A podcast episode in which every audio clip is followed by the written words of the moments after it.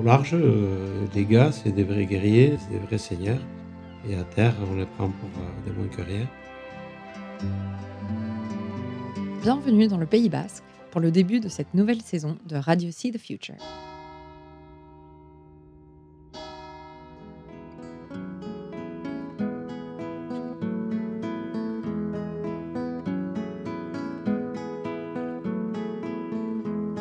Adiskide bat bazen Horrotan bihotz bera. Poesiaren egoek Sentimentuzko pertsoek Antzaldatzen Me présenter euh, combien de kilos, la taille et tout ça. Bakardadez josia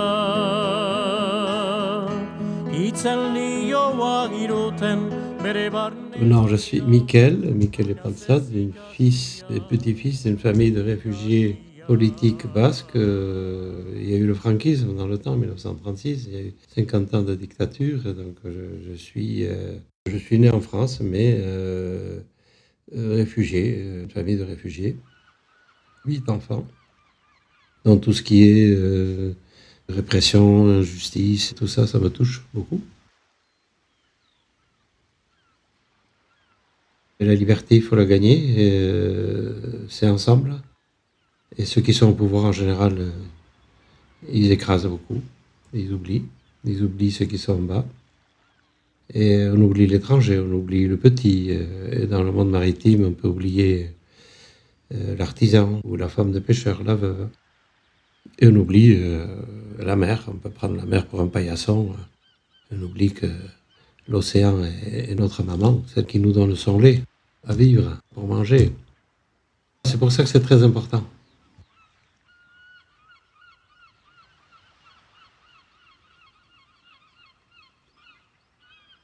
Donc je suis prêtre du diocèse de Bayonne. Ça fait ces jours-ci 48 ans que j'étais ordonné à l'église de Cibourg. Dès le début de mon sacerdoce, j'étais lié à la mission de la mer. La preuve, c'est que le surlendemain de mon ordination, le 24 juin euh, 1973, le surlendemain, j'embarquais pour euh, la saison du thon sur un tonnier euh, pour la pêche. Puis après, j'étais dans une autre paroisse en 13 ans. Puis depuis 36 ans, je suis de nouveau dans le monde maritime. Je naviguais pendant 8 ans dans différents bateaux.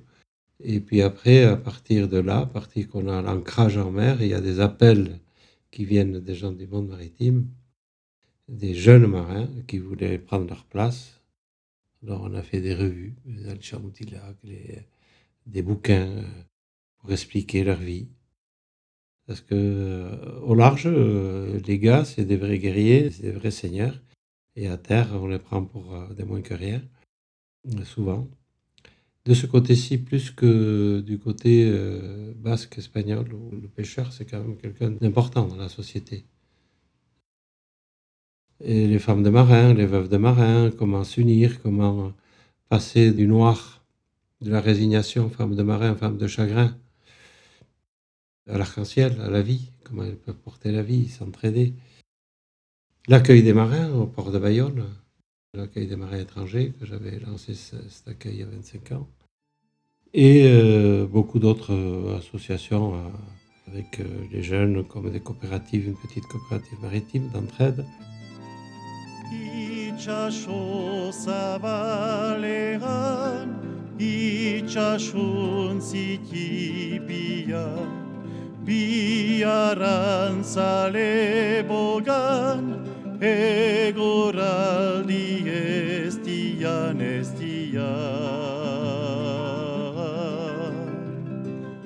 Dian. Ichash Casteria, ça veut dire jeunesse de la mer. Ichashua, c'est la mer. Casteria, la jeunesse. On avait fondé cette association en 91, ça fait donc 30 ans.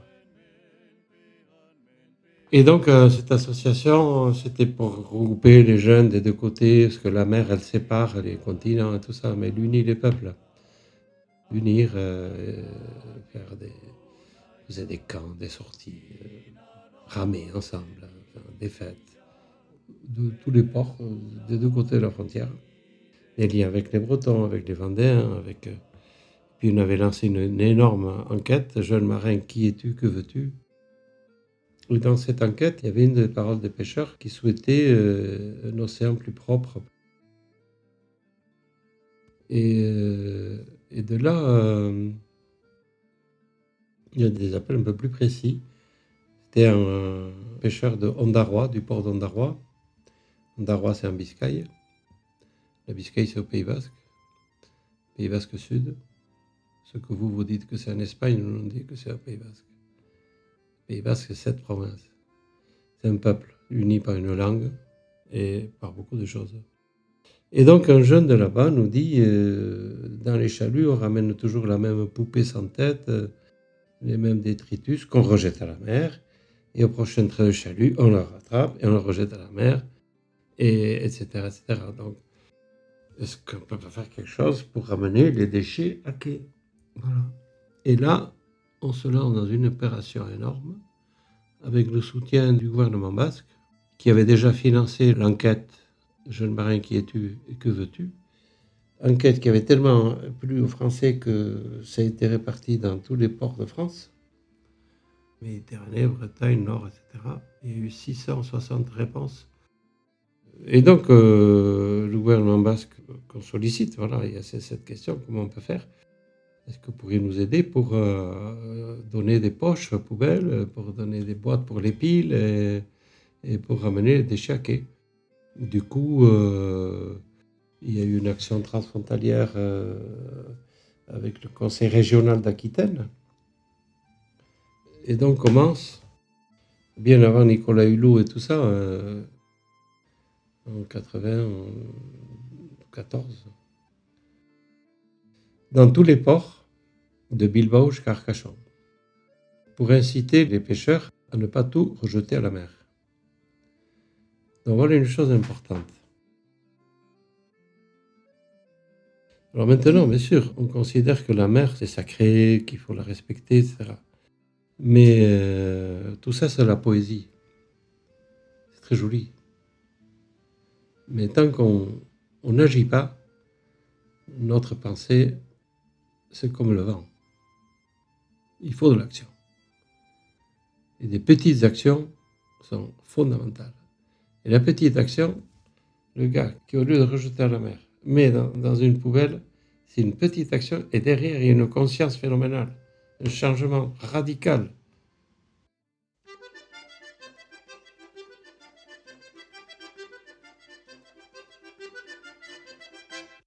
Moi-même j'étais converti, comme j'étais cuistot à bord souvent, donc je rejetais tout par-dessus bord.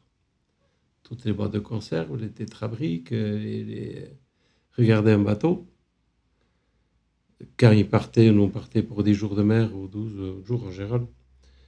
On embarquait un paquet de, plastique, un paquet de, bouteilles, un paquet de, boîtes de conserve, etc. Et on ramenait le poisson. Le reste, on l'avait mangé et éliminé, ce qu'il fallait. Et tout le reste, c'était où? C'était au fond de l'océan. Et moi-même, donc, j'étais un salopard. Comme euh, tout le monde.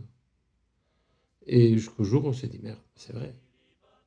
Que la mer reste toujours bleue. Même quand la neige tombe, ça reste bleu. Même quand on fout toutes les poubelles, ça reste bleu. Et c'est là le premier changement, il commence par soi-même. Avant de donner des leçons aux autres, commençons par nous-mêmes. Et après, les pêcheurs, bien entendu, ils ont euh, opéré euh, une révolution copernicienne.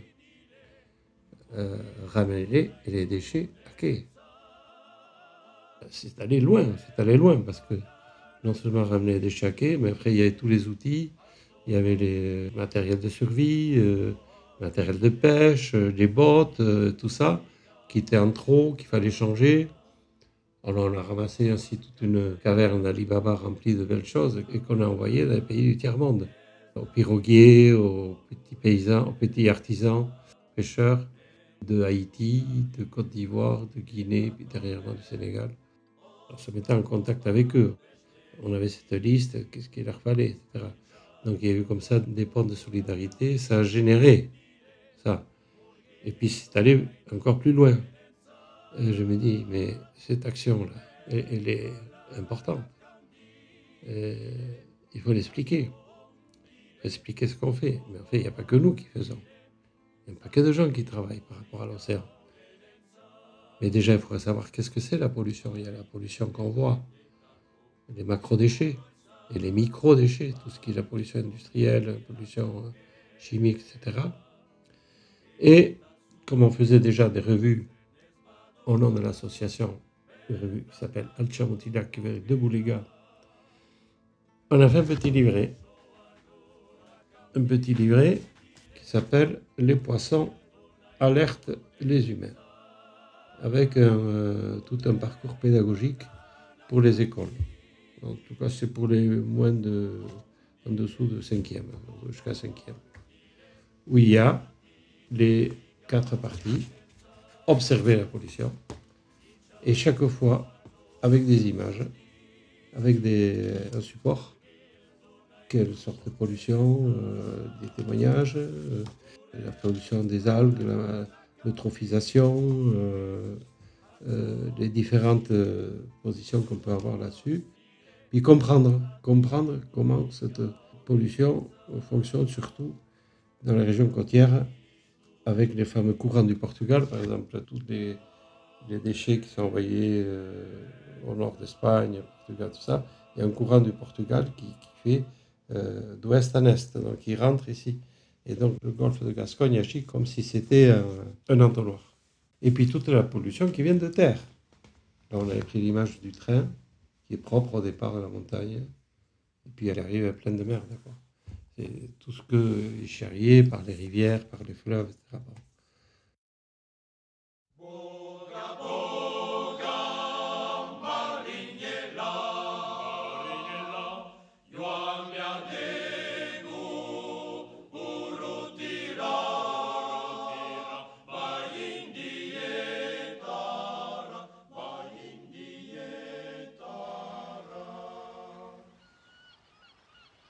on continue l'action. Je ne peux pas dire qu'il y a une évolution. Euh, déjà apprécier ce qui se fait. Après, euh, je continue à, porter les poches poubelles au port pour que les pêcheurs se les distribuent. Il faut, faudrait que les institutions se les approprient. Il y a l'action. Mais après, les institutions, les politiques doivent jouer le rôle. C'est sûr que l'été, quand au lieu qu'il y ait 15 000 habitants, c'est Jean de Luce, il y en a 150 000, les stations d'épuration, elles sont à WEC.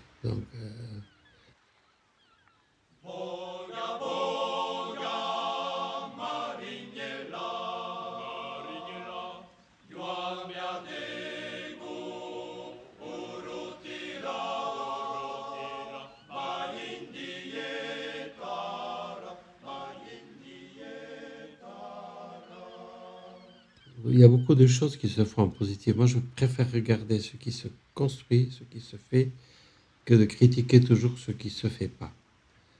Une prise de conscience, mais il faut aller plus loin. Euh, dernièrement, c'est une petite algue qui s'appelle le Liga. Depuis 25 ans, on l'a étudiée. On sait que ça vient des stations d'épuration. Ça se vient se coller sur les lignes et les filets qui deviennent barbus. Cette algue qui s'accroche au filet, si bien que on peut pêcher, parce que le filet, au lieu qu'il soit transparent, eh bien, il est noir. Après, au niveau des pêcheurs, il y a eu euh, peut-être euh, la part de métiers, on a pêché euh, sans respect de la ressource, quoi. C'est arrivé, ça. là, maintenant, il y a une centaine de pratiques qui respectent la ressource qui a été répertorié de la part des pêcheurs. Mais euh, au lieu de punir, euh, il faut encourager, inciter. Voilà. Euh,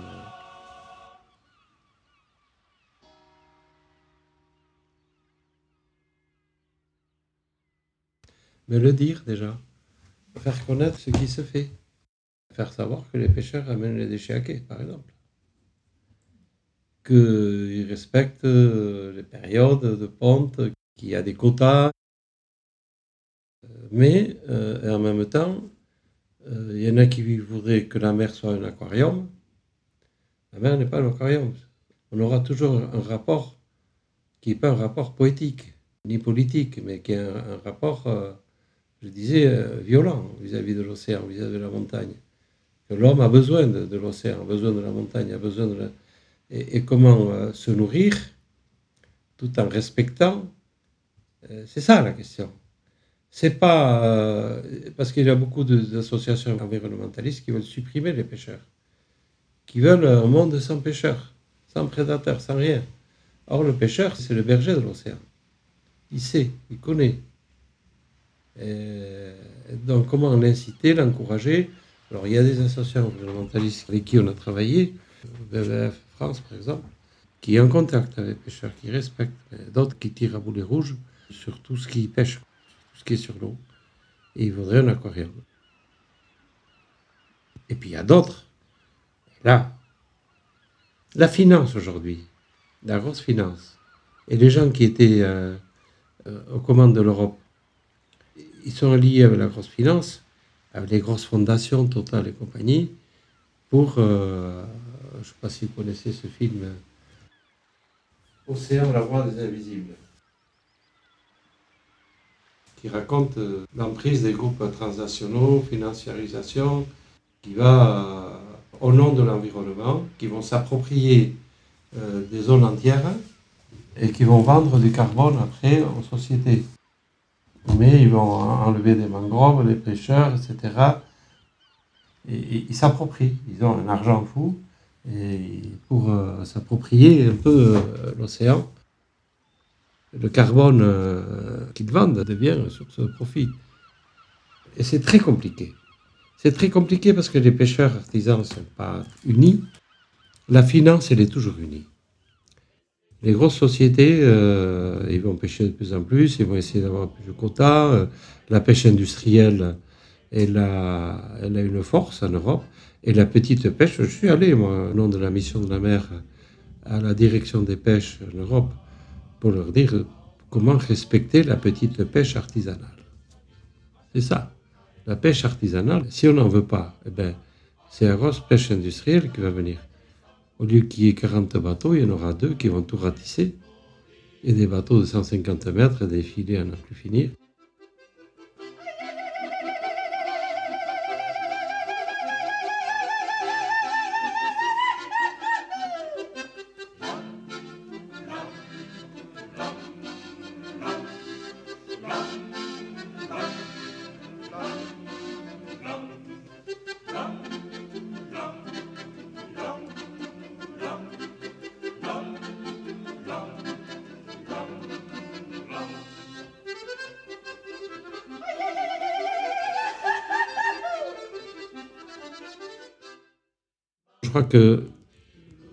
On arrive à une conscientisation de la planète sur euh, l'avenir de la planète de plus en plus aiguë par les nouvelles générations et de plus en plus universelle, je dirais. Et il y a des actions qui sont menées ci et là, sur les littorales, euh, qui sont en Polynésie ou en Amérique du Sud ou au Canada ou en Europe ou, ou ailleurs, en Afrique. Et cela, le faire connaître, ça c'est important de faire connaître ça. Mais après, l'union, l'union de l'argent, il est facile. Et, alors, Les capitalistes se réunissent. Euh, L'union à partir de ces différences, c'est ça qui. Parce que le gars, le directeur des pêches, c'était un grec, Photiadis, qui me dit Pour nous, c'est trop compliqué la pêche artisanale, il y a beaucoup trop de métiers. Et donc, on ne peut pas statuer. Et, et c'était un reproche pour lui, alors que c'est une qualité. C'est comme si vous me disiez que dans, votre jardin, il y a plusieurs sortes de fleurs, qu'il faudrait qu'il n'y en ait qu'une. Quoi. Donc c'est là euh, qu'il y a un, un énorme défi au niveau de toutes les institutions, à commencer par le comité central des pêches, hein, qu'elles soient moins sous l'emprise de la pêche industrielle, des gros intérêts. Parce que derrière euh, des gros tonniers, derrière, il y a des banques euh, japonaises, chinoises, des chinois. Il y a des intérêts qui ne sont pas du tout. Alors comment garder la maîtrise? Et puis, il y a- il y a la commercialisation, faire connaître la qualité du poisson, parce qu'un poisson qui était pêché dans le golfe de Gascogne, il y a une qualité des eaux, une qualité des fonds marins, et une qualité aussi de la manière de pêcher. des techniques de pêche et puis de la conservation à bord, du froid, une qualité euh, offerte par les criers, de façon à ce que le poisson qui pêchait au jour J plus 1, il est vendu avec une fraîcheur inégalable.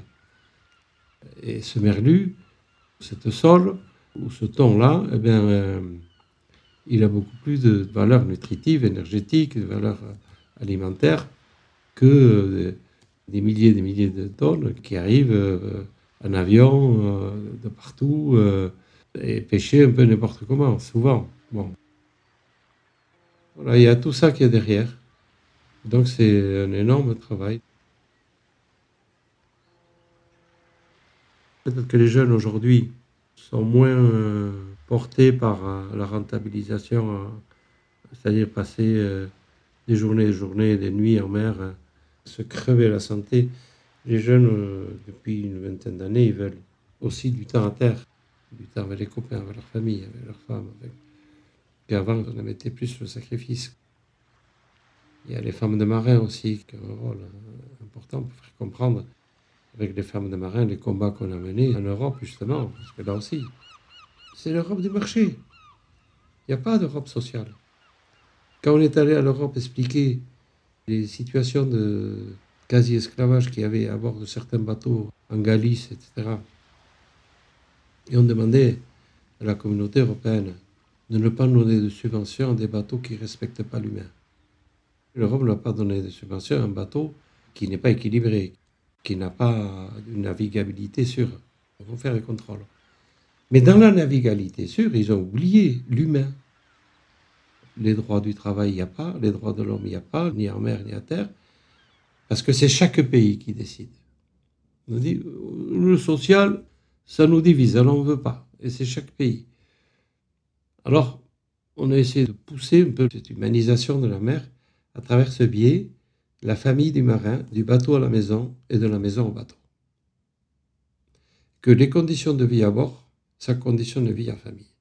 Le gars qui a passé sa vie, sa semaine à bosser comme un âne, qui vient hacher, il vient prendre sa douche, passer un moment à la maison, tirer un coup à bobonne, comme on dit, et puis il repart au large. Bon, c'est pas ça une vie. C'est pas ça. Comment venir être citoyen à part entière, euh, en mer, à terre, prendre part à son métier, et comment les pêcheurs eux-mêmes, les matelots eux-mêmes peuvent s'intéresser, euh, donner leur point de vue et participer à une meilleure navigation. Mais pour ça, il faut qu'il y ait après euh, l'interprofession, tout le monde euh, qui avance, hein, plus d'humanisation. Or, c'est pas le cas. C'est toujours l'argent qui écrase, quoi. Sauf dans des ports où la pêche artisanale se maintient, c'est bien organisé, et bien organisé en mer, bien organisé à terre et bien organisé au bateau. S'il y a les trois dimensions, ça peut marcher.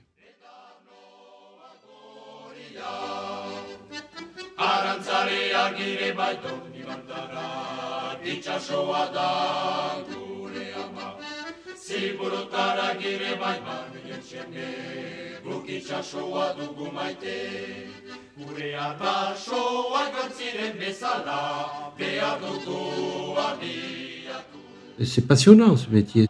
La mer est fantastique, quoi, parce qu'il n'y a pas que le travail, il y a les oiseaux, il y a la nature, il y a le, le soleil, la, la vie, la liberté, découvrir euh, notre monde. Mais il faut que ça devienne euh, passionnant aussi euh, pour le jeune qui y va. Déjà au niveau des lois, ça devient compliqué. Un jeune apprenti qui est au lycée maritime, qui va aller en mer, on lui interdit de pêcher la nuit, alors que c'est la nuit qu'on pêche surtout. Comme le boulanger. On ne peut pas travailler la nuit. Il y a des lois comme ça qui cassent tout, quoi.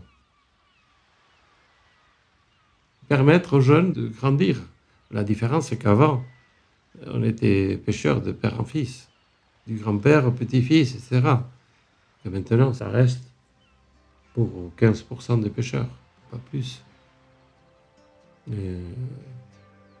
Voilà. J'inviterai les gens à avoir des attitudes de... pas de naïveté devant la mer. Il y a des gros requins avec des pattes et des moustaches, des bourreaux, compte en banque. Voir l'intérêt humain. Voir comment fonctionnent les communautés maritimes, tout ce qui est autour de la mer. discerner, chercher. C'est un peu le travail que j'ai voulu faire avec les pêcheurs, avec euh, sur El. Tout ce qui brille n'est pas de l'or. Allez derrière là, regardez un peu. Une première attitude, donc, c'est euh, une attitude de discernement, euh, comprendre pourquoi les choses sont comme ça, l'histoire maritime aussi importante. Déjà ça, un regard sur l'histoire passée, présente, comment, pourquoi, réfléchir. Puis deuxièmement, agir. La petite action est importante. On commence un jour avec une poche poubelle et c'est toute une région qui se met à ramener les déchets. Et c'est pas anodin. Discerner et agir. Ni l'un ni l'autre ne sont simples face à la complexité du monde de la pêche, du monde de la mer, du monde dans lequel on vit. Et pour discerner, pour comprendre, il nous semble qu'il n'y a rien de tel qu'écouter les autres. Écouter leurs histoires, leurs difficultés, leurs obstacles, leurs craintes et leurs fiertés. Parce que bien souvent, écouter les autres, c'est commencer à agir. Merci d'avoir écouté cet épisode qui lance la seconde saison de Radio See the Future. À bientôt sur sailinghirondelle.com pour de nouveaux récits.